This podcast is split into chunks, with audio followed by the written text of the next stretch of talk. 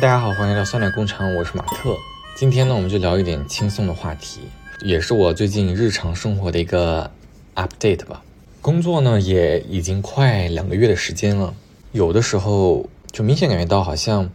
生活中已经没有那些让我很快乐的东西了，因为感觉生活进入了一个无限循环，就是上班下班，对吧？然后在家里，其实把你的生活安排的很丰富啊，看书啊，遛狗啊。看视频啊，就这些东西，一旦你每一天的这个路线都这样了之后，好像就失去了一些激情。工作当中呢，又有很持持久的压力，所以我的身体和我的精神在上周就支撑不住了。虽然这其实也没遇到啥事儿，但但就这种，嗯，反复以往的单色调的生活吧，让我的身体自然而然的发生了一些不适。对，就是自己没有办法驱动着自己，我就想说，我一定要买票去找我的朋友。这个周末我就去了上海玩，应该是上个周末。然后在上海的时候呢，就见了本科的时候的一些好朋友啊，然后在上海的街道阳光下面散步。虽然就是两天特种兵那种，就是呃周六一大早连睡懒觉的机会都没有，要赶到高铁站。周日的晚上下午的时候就要赶回来。其实，在上海待了二十四小时多一点儿吧，嗯，周六的晚上又跟朋友去喝酒，喝到凌晨四点，就是整个周末说是去放松，实际上比上班还累。但就在那个过程当中，我觉得我的身心得到了净化。当时就悟出了一个道理：我们生活也好，工作也好，那一切的目的都是为了让自己快乐。就小的时候会觉得好像我不配快乐，一旦你闲下来，一旦你没有事情干的时候，你觉得你在虚度光阴。好像所有人都在往前走，只有你一个人，啊，一天啥都没干。就就比如说，我上班的时候，或者说是在周末自己在杭州的家的时候，我会觉得，如果我今天什么都没干，我虚度了光阴。比如说我在床上从上午躺到了下午，我觉得这是一件很恐怖的事情。就我怎么能够做出这样的事情，在已经二十多岁的年龄的情况下，对吧？怎么能一天什么都没干，在就跟朋友聊天说你今天干嘛了？我今天啥也没干，躺在家那一刻，我觉得完蛋了，好像亏大发那种感觉。我在上海散步的时候想说，就是为什么我会有这样的想法？因为实话实说，如果有一天我们能真的躺在那什么都不干，这是一种很高级，而且说明咱们混的也不错了，对吧？有一天你能就躺那啥也不不用担心，不用担心你此时此刻不用工作，你还有下一顿饭。就我们已经过了那个温饱的阶段，能过上这样的生活，就去享受。日常享受无所事事，享受没有目标感，没有人催着赶着，对吧？一定要去追赶什么那种感觉，好像我自己在家一个人在这个出租屋里的时候，就忘掉了那种可以去享受生活的那种感觉。所以今天呢，就想跟大家去分享一下我是如何自救（带引号的一个自救），让自己变得快乐一点。然后也想分享给大家一句话，就我觉得在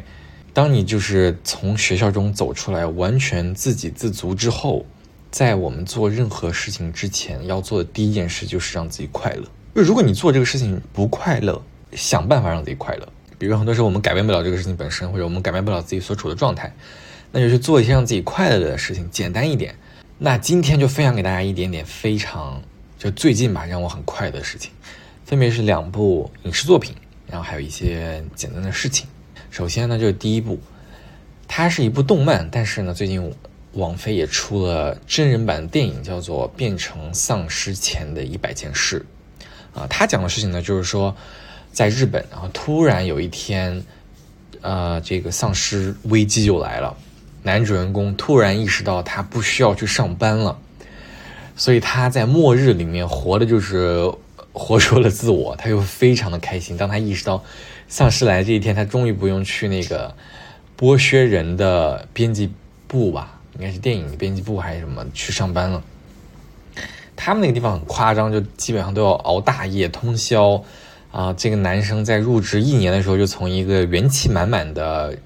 从学校里面走出来的新人，变成了一个每天丧气、黑眼袋十足、每天就是浑浑噩噩的这样的一个打工人这个形象。当他意识到因为丧尸来了，他可以不用再去上班，真正可以享受生活的时候。非常的快乐。这部电影给我一些比较动容的地方吧。就最开始我看了他的动漫嘛，他这个动漫里面，首先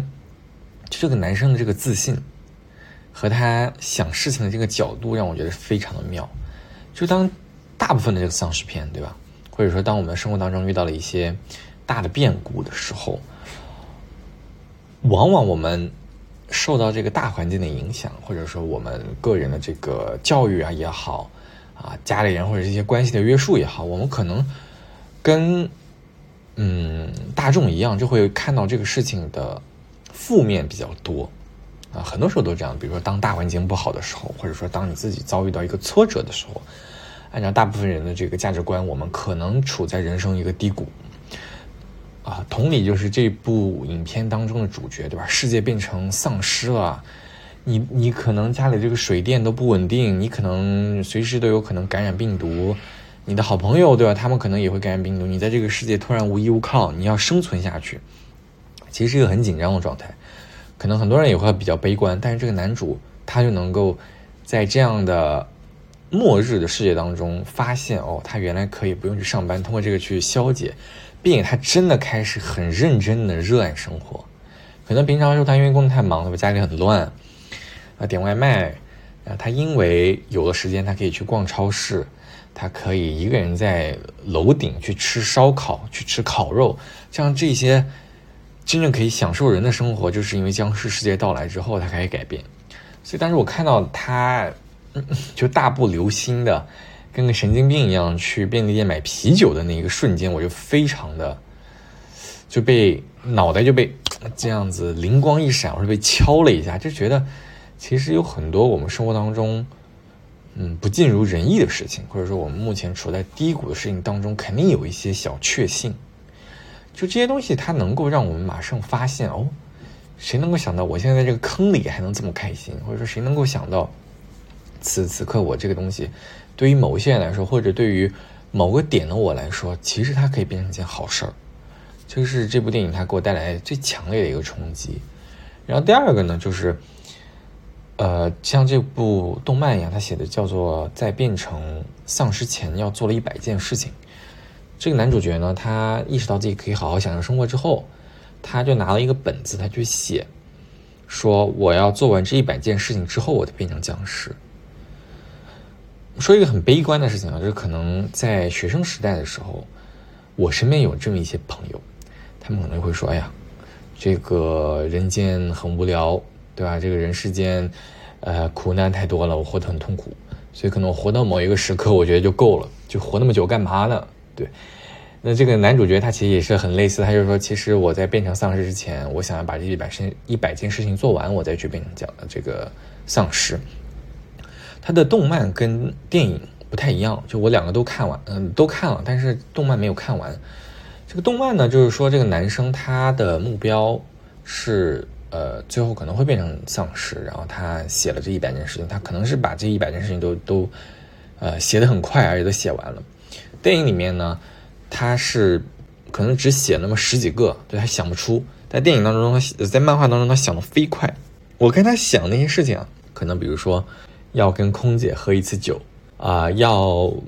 不看标签逛一次超市，或者是回到某某某个地方，就他写的东西就是非常小那种，很赶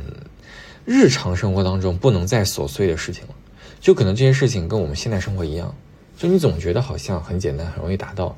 但你仔细去想，你就觉得很难。比如说，我七夕都很想去厦门玩。但是你说我今年能有时间去厦门吗？我掐指一算，好像真没时间啊。可能比如说我的朋友们都去过厦门了，或者是我的假期真的不够我用，就等等类似于这些小事，就可能在我们现在当中有很多是我们想要去做的事情。但是因为这个世界是稳定的，因为这个僵尸没有来，所以我们想做那件事情都无法达成。但这个男主呢，他就趁这样的契机列了一百件自己想做的事情。我当时看到那个一百件事的时候，就想到我自己曾经也列过这样的一个表格。然后我看完那部真人版电影之后，我就在电脑上把我曾经列的那个表格打开了。是在三亚的时候，是二零二零年十月份还是十一月份？那个时候是我所在的公司他们组织团建，我呢以一个实习生的身份被邀请去了，呃，就一起跟这个公司去三亚团建，就非常幸运。当时在三亚一个小咖啡馆里。然后那天我就没有跟着大家活动，自由活动的时候，我就跑那咖啡馆里去写了一百件说我这辈子想要去完成的事情。那里面就已经过了三年，对吧？我打开那个文档，可能一百件事情里面只有两件事情是我做完的，剩下九十八件事情我都没做完。我甚至觉得里面有些事情我做不完，我这辈子可能做不完。但是，就当我看完那部电影再去打开看到我那一百件事情的时候，我觉得还是挺微妙的，因为它是我当时就是在二零二零年那个状态写下的一些事情。我在看这个东西时候，马上就能回想到我那个时候的心境的我，而且因为一百件事情啊。其实很多的，就你光写，你就会，就是我当时我都我都能回想起来，我当时在那个咖啡馆坐那绞尽脑汁，就是在那想，可能你写了个四五十个之后，你后面就真的就是想不到你想要干嘛，真的是这样的。我觉得是一个很很好玩的事情，就是我一直都有一个呃，比如说很多梦想，对吧？比如说你可能会想要一些东西，或者是你想要去一些什么地方，你会觉得你有无数个愿望。但真的，你把它落在纸上的时候，就是真正你去想说，我你这辈子想要去把这件几件事情做完的时候，你就会发现没那么多事情。所以这个电影里面这个主角啊，我看就是真人版那个电影，他也是写了多少段的时候，他就写不下去了，他就是边生活边写，边生活边写，我觉得就很真实。就我们的这个日常生活当中啊，真的有很多事情是我们以为。让自己快乐，或者是有很多想要去做的事情，但当你写下来的时候，你发现，嗯，好像没那么多。所以，在这儿我就要建议大家，有时间的时候，或者说你此时此刻听完这个播客，你就去列一下，列一下你今年，也从现在是八月份，对吧？你到十二月份，你想要去完成什么事情？你列它个时间，列它个二十件。就你此，你不要管说它的实验成本，你就写你，我就要去做这个东西，做这个东西就能让我快乐的这个二十件事，你把它写下来。然后在年底的时候，你就看你有没有把这二十件事情完成。你也不用把它变成是你的目标，就是你一定要去完成的事情，你就把它变成一个你此刻想要去做的，能够让你快乐的二十件事。它可以很小，比如小到啊，我要去吃一次自助烤肉，或者是我要跟朋友去佛山旅游。就是你，它可以去很细，它也可以很粗糙的一个选想法。但就是你在写这个东西的过程当中，它是非常快乐的。而且你在年底的时候再回去看这件事的时候，你又觉得它是非常快乐，所以我就写了十件我这个月就是希望我可以去做的，就让我快乐的事情。就看完这部电影，呃，然后最后一点吧，就是这个它让我很快乐的事情是，这个剧情当中有三个主人公，他们三个呢性格迥异。这个男主呢就相当于是乐天派，傻就是傻呵呵比较单纯。女主呢，属于，呃，实力派和那种，就跟日就现实生活中的我很像，就属于那种非常理性。她也有一个表格，她的表格是为了不变成僵尸，要做了一百件事情。他跟男生刚好反过来，就这个男主是说我做完这一百件事情，我人生就圆满了，我就可以变成僵尸了，就我就可以被僵尸咬咬一口变成僵尸无所谓了。这个女的呢，则是说，我为了不变成僵尸，我要做好这一百件事情，比如说，呃，要去锻炼身体，要去囤物资，要到某个地方，就她所做这一切都是为了生存。男生做的一切都是为了生活，就是他把这两个人物关系是这样设设置的。我可能跟这个女女生更像。还有一个主角呢，是这个啊男主的好朋友、好哥们儿，然后这个好哥们儿又是一个比较花花公子啊，也是一个很。享受生活，但是他比男生要带引号的是，就是有社会气一点。就他可能在社会上生活很久，就就是他也是乐天派，但他跟男主不一样，就他可能是那种玩世不恭的那种感觉。男主呢，就是那种单纯的快乐的一个小傻子，你可以这么这么理解吧。所以他们三个的性格完全不一样，但是呢，因为末日，所以他们三个就在一块儿。而且他们开了一辆房车，就到这个地方旅游，去泡温泉，在不同的地方爬山等等。就是他们去过三个这个性格完全不一样的人，在这个末日当中组成了一个小团体，让他们一起生活的这种快乐的氛围，就让我想到了，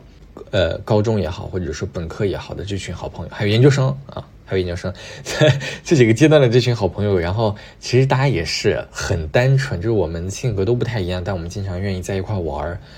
他们就过上了我理想当中那样的生活，就有点像《爱情公寓》。虽然我一直觉得《爱情公寓》我代入不了，我觉得那个东西很没意思、很假。但是，实话说，我在看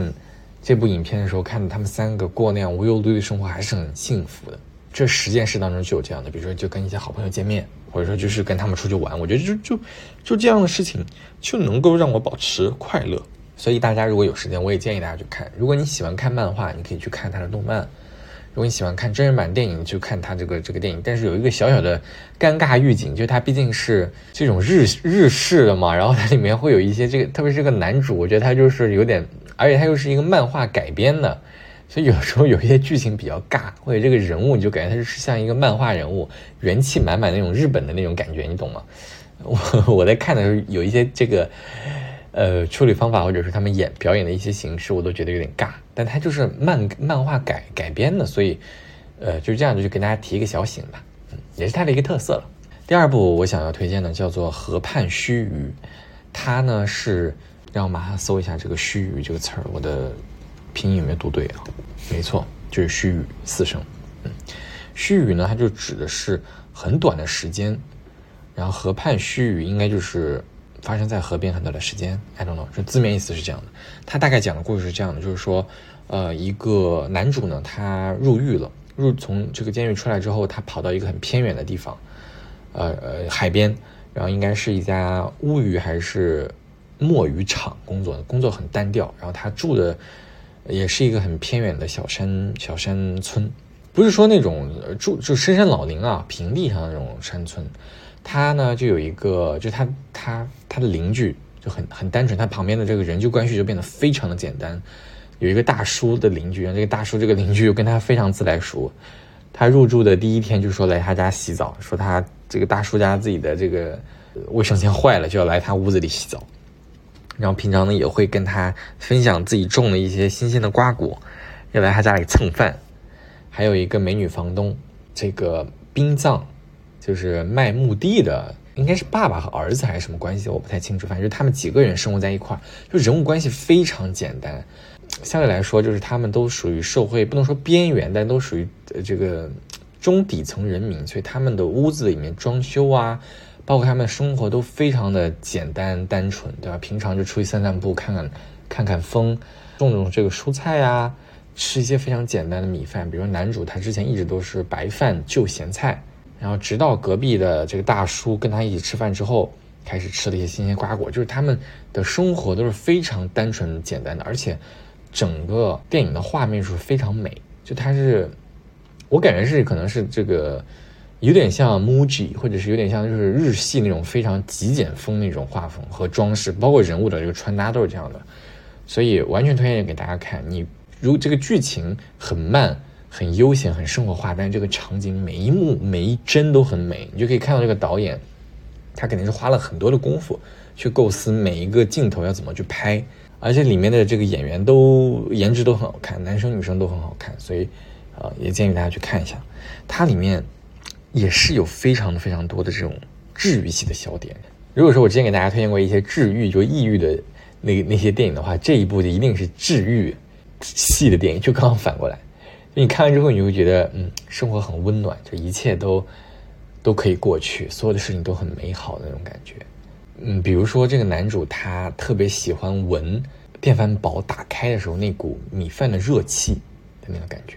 就我已经很久很久没有。吃过现蒸的米饭，就无论我是在公司食堂，还是我点外卖，都是一个很凉凉的饭盒，对吧？现在还有那种加热的米饭，我自己的出租屋里面我都没有那个电饭煲。这个男生呢，他就非常，他就要等这个电饭煲，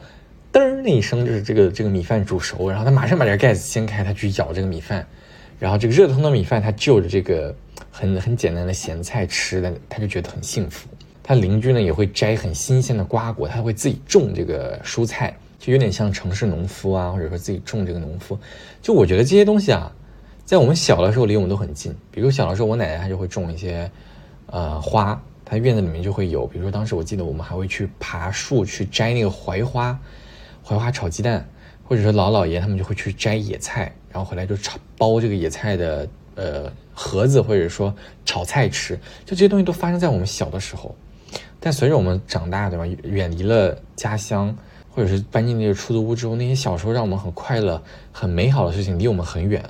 然后这部电影呢，就把这些单纯带给我。就我觉得那些让这个主人公开心和快乐那些事情，其实很简单，就在我们日常生活当中，只不过都被我们忽略了。比如说我们能吃上美食，今天吃了个冰淇淋，或者说今天下班的时候阳光很好，散步的时候我今天去了一个没有就是我之前没有去过的公园，然后看到了很美的夕阳，就这些小事在这部影片当中都被导演记录下来了，都是这些很普通，没有什么，比如电脑啊、手机，就他们完全都没有这些东西，那个时代或者他拍的那些人，但依旧他们的生活可以变得很很快乐。有的时候傻傻的，但但就是很单纯的快乐，所以这部电影它给我的一些触觉就是，我觉得生活当中的很多很小的一些细节，或者说极简主义，这些东西都是能够给我们带来快乐的事情，没有必要说我一定要去花钱买快乐。现在的一些这个消费主义也好，或者说小红书上很多包装啊，他会说，哎呀，比如说你露营就要穿什么样的衣服，或者说你就要去露营，你就要玩飞盘，要租什么场地，这才叫真正的快乐。其实不用，就你自己在。即使哪怕你就我周六不出门，我就在家，对吧？我把，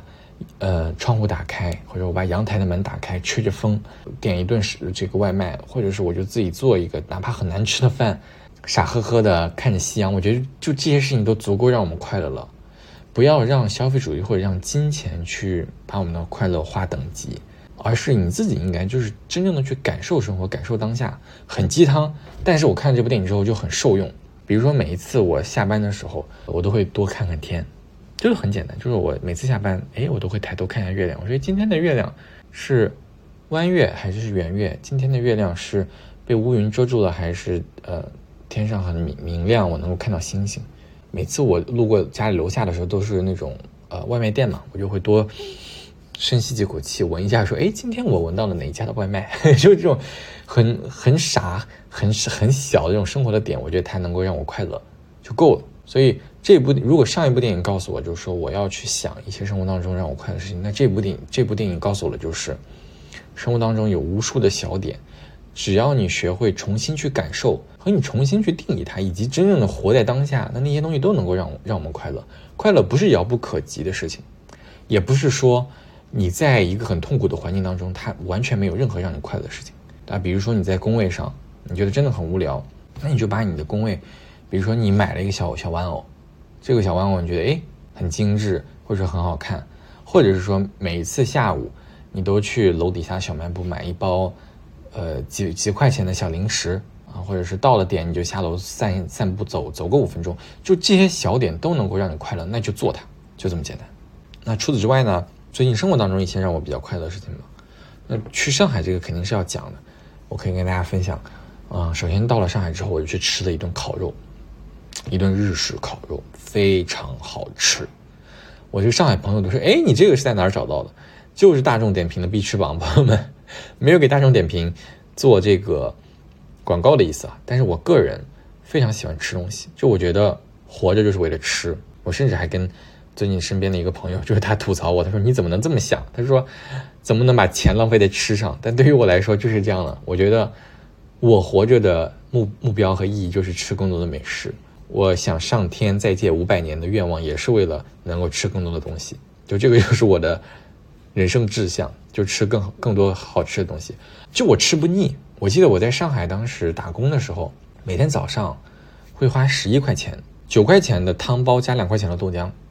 我吃了一个月。就我每天都去吃，我就吃不腻，因为我觉得它太好吃了。所以我是一个特别容易被。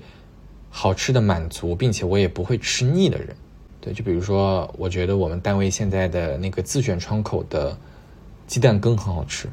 所以我每次去自选窗口，我都会拿一碗鸡蛋羹，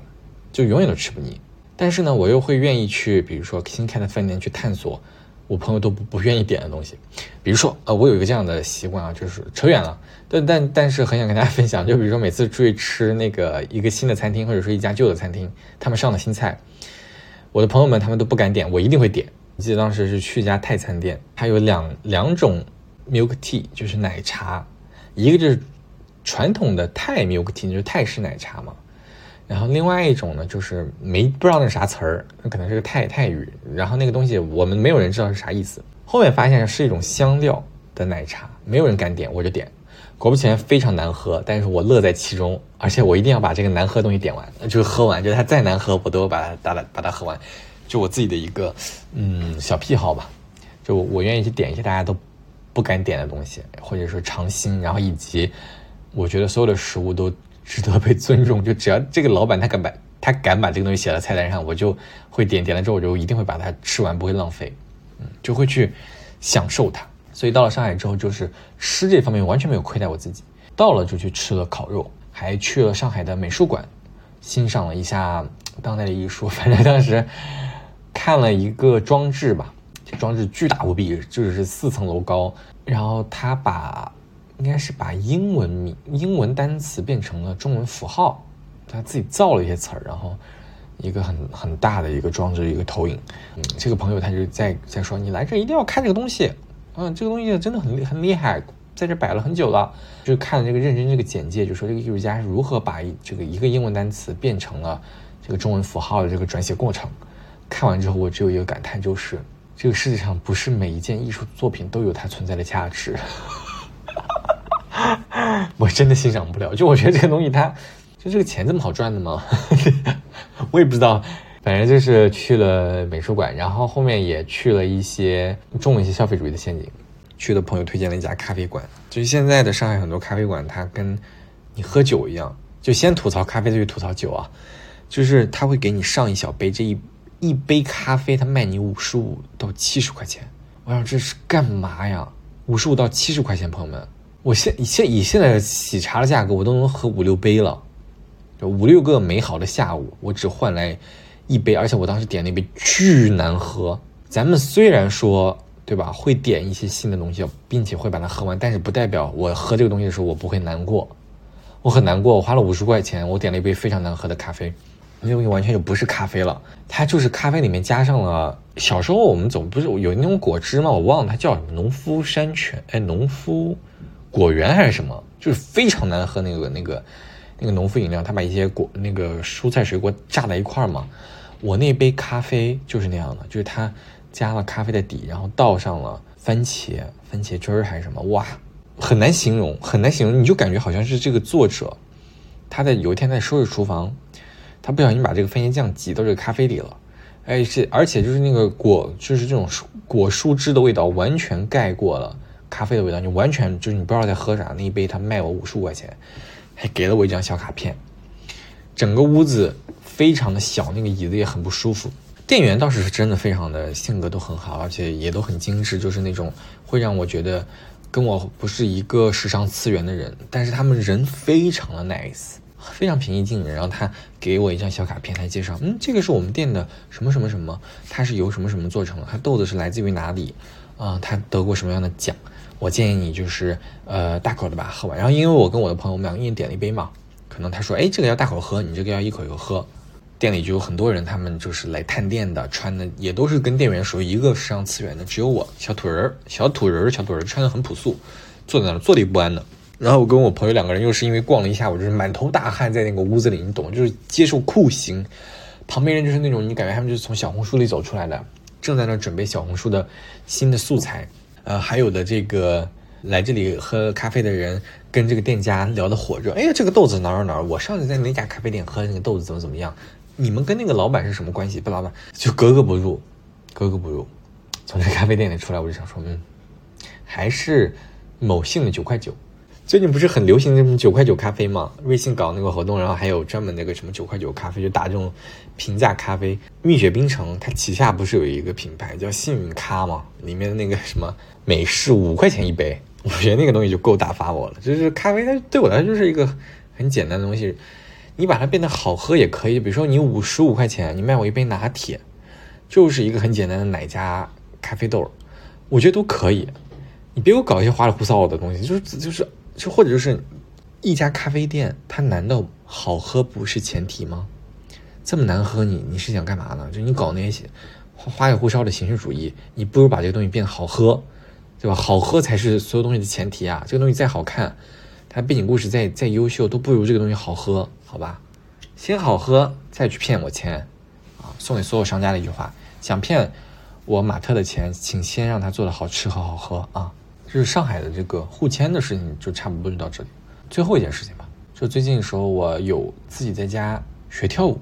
就是叫做 swing dance，应该叫摇摆舞吧。它是我在朋友圈里看到有两个人，他们就分别两个不同的人，他们都在跳。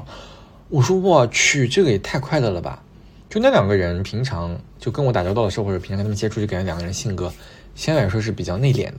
但他们在跳这个舞的时候，非常的快乐和自由，真的就是我在看别人，就这两个同学，他们两个在跳这个舞的时候，我觉得就是自由。我觉得很少有人是真正快乐和自由的，但是在跳那个舞的时候，我觉得他俩是，而且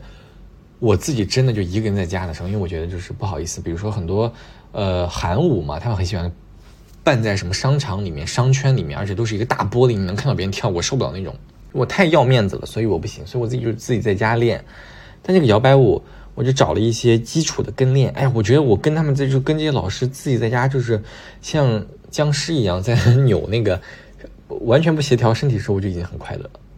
所以我推荐给大家，就不用去舞这个舞房练。当然。如果你想去参加什么舞会啊，或者是你跟你有一个好朋友，你们两个想一起学，那是最好的。但是因为我找不到人跟我一起学这个东西，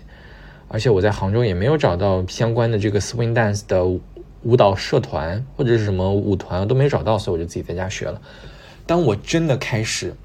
随着音乐摆动的时候，而且它放的就是爵士嘛，就摇摆舞它是爵士的一一个分支。当这个爵士的音乐一响起，你就感觉整个人进入了一种非常慵懒、很 chill 的一个状态。那这期播客不就聊快乐嘛？所以我会分享给大家。如果你真的感兴趣，你也可以去了解一下 swing dance，并且呢，你也可以在网上 B 站呀、YouTube 呀都有很多这样教学视频，你也可以跟着里面的老师一起，就是哎扭动起来咱们这个不协调的身体。我自己知道我的身体非常不协调，而且如果有一个人在旁边看，他一定能人仰马翻，笑的这个眼泪流出来。但是，但是我自己在家，所以我好意思，而且我也愿意在这个这里分享给大家。今天这期播客呢，就跟大家推荐了两部我非常喜欢的让我快乐电影，而且两件让我最近很快乐的事情，一件是去上海办护签，另外一个呢就开始自己学习了 swing dance。最后就是我真的建议大家可以去想一想，说，哎，今年有哪些事情是你可以让自己快乐的，你把它写下来，然后在年底的时候你去看你有没有完成它们。好，那这期播客就到这里了，先跟大家说拜拜了，拜拜，希望大家都有美好的一天，拜拜拜